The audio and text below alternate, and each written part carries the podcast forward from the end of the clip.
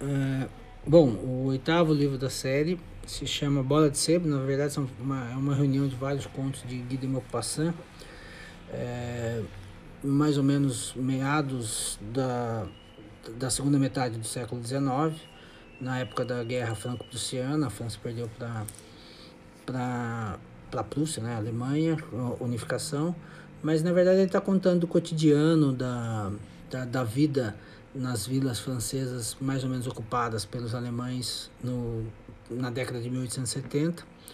É, contos que falam de como funcionava a vida. É interessante, são contos curtos, é, vale a pena sim.